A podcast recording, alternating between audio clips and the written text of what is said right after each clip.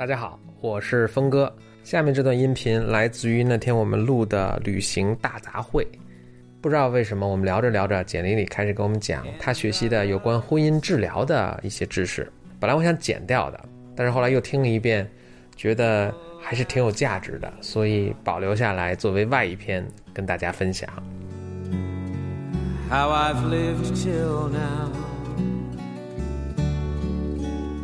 I tell them I don't know.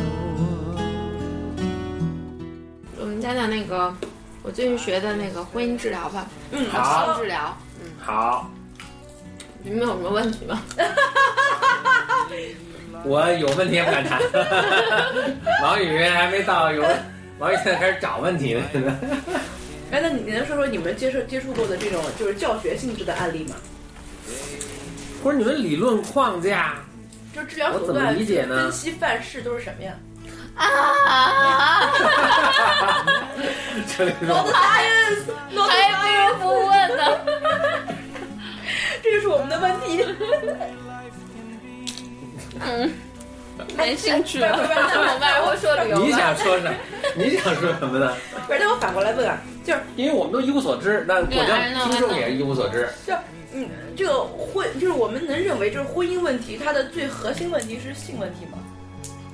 啊，好像没这么。我觉得核心问题是经济问题。哎呀，那我觉得这还是挺重要的。我我我觉得，就是啊，我讲这个，绷不住了。呃，叫 unconsciousness fit。啊，呃，啥意思这样 我知道，因为前两天给我讲过一遍了。呃，这个还是哦，对对对，所以他这个跟咱跟咱那套理论都完全不不一样，不一样。嗯，就是他没关系，我们的理论可以 fit 进去。可以可以可。以。那叫嗯呃无意识匹潜意识匹配，啥意思？潜意识匹配就是说，嗯，你之所以会选择这个人作为你的伴侣或者作为你的一个对象，呃，就是表面上看你是有很多原因，但是表面这些因素都起到作用，表面上因为他高大帅啊，嗯，或者是什么什么。大家都能想到的，说我喜欢这个人的原因，幽默感，嗯对吧？然后我觉得名校毕业等等。演员，对对对，就就这种。然后，但实际上呢，就是你选择这个人，一定是有你的潜意识的原因的。回到刚才说的是弗洛伊德说的东西啊，就是你你什么一切皆有原因。对对。然后，然后呢？然后，然后呢？完了，完了，我已经你得完了。举个例子，你得举举些例子个举个例子，举个例子啊。你可以 make make up make up 一个例子。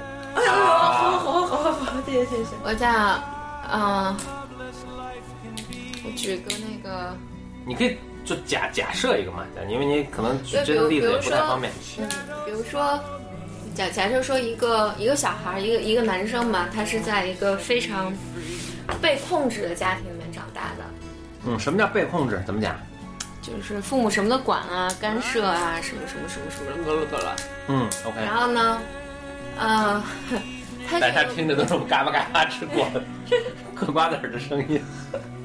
就举举一个例子吧，好像这个还是一个，呃，就是好像还还是挺流传的、挺被流传的一个例子。这个例子是，就一个特别传说成功中的，就就一个特别成功一个男性，高大帅，有钱土豪，然后有，但是他每谈的每每次谈的女朋友都是这种生病了呀，或者是抑郁的呀，就捏吧然捏巴那种。就是林黛玉是吗？对对，就就那么他每次找的都不是这样薛宝钗的，而且实际上是也让他自己痛苦不堪，就每一段关系都是。嗯，然后他去就去做咨询了，然后做咨询后来发现是整个过程嘛，咨询的过程后来发现，就是这个这个男孩小时候他爸爸很早就去世了，就他跟他妈妈一起生活，然后呢，他妈妈呢就一直是生病，他妈妈就就跟王宇就刚才咳嗽两声一样，哎我天，病的也比这重了？就他妈一直生病，就是不能起床，然后他妈妈就总说，哎，我要死了你就就娶别人啦。不对，这是他妈妈。我他妈就总 哎呦妈呀，你这口味太重了。他是不是那什么期还没过呢？我觉得俄俄狄浦斯期是没过。娶了媳妇忘了娘，不过他妈就总说，如果我不在了，就你要照顾好家呀，就就这种大概这意思吧。因为他他因为他很小，所以他妈妈十几岁的时候他去世了，后来他一个人长大呀什么的，就是所以他是孤儿。对他很想去，就他潜意识层面当然是是跟治疗室里面工作了，不，这不是所有这么长大人都会都会有这样的潜意识，就是工作里面他后来自己意识到自己他自己觉察出来的这个解释，是因为小时候他一直觉得特别无力的，去就去拯救他妈妈，想把他妈救活，他这个事情一直是失败的，所以后来他长大之后呢，他想去那个什么的时候，想真救一个，对他真的想去，就去完成这个过程，他想救他妈，所以他每次都找那种生病的或者是就是情情绪上有问题的女人去拯救。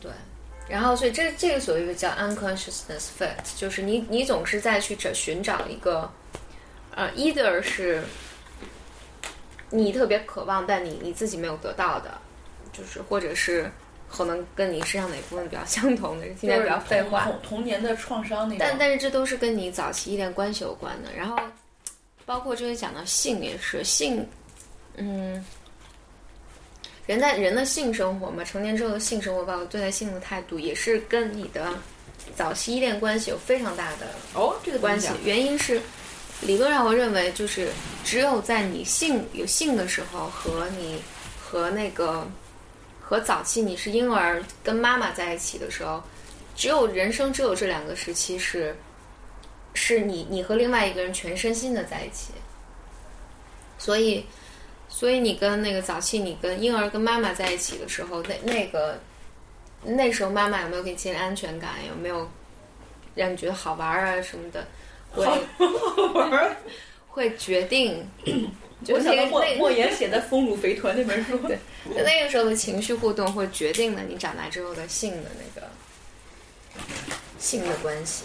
那我我今天在想想起我我最近看了一个什么，就是那个呃亚马逊的那个创始人叫杰夫 Jeff Bezos，很有趣的是，他是这样，他妈妈先是嫁了一个人，生了他，但他刚刚就是几个月大的时候，他妈就跟那人离婚了，嗯然后可能他长到两三岁的时候，他妈就再婚了，他就一就跟了那个男人的姓了嘛，然后他就他就一直这么长，然后他可能长到挺大的时候，可能都上大学了的时候，他才知道这个事儿。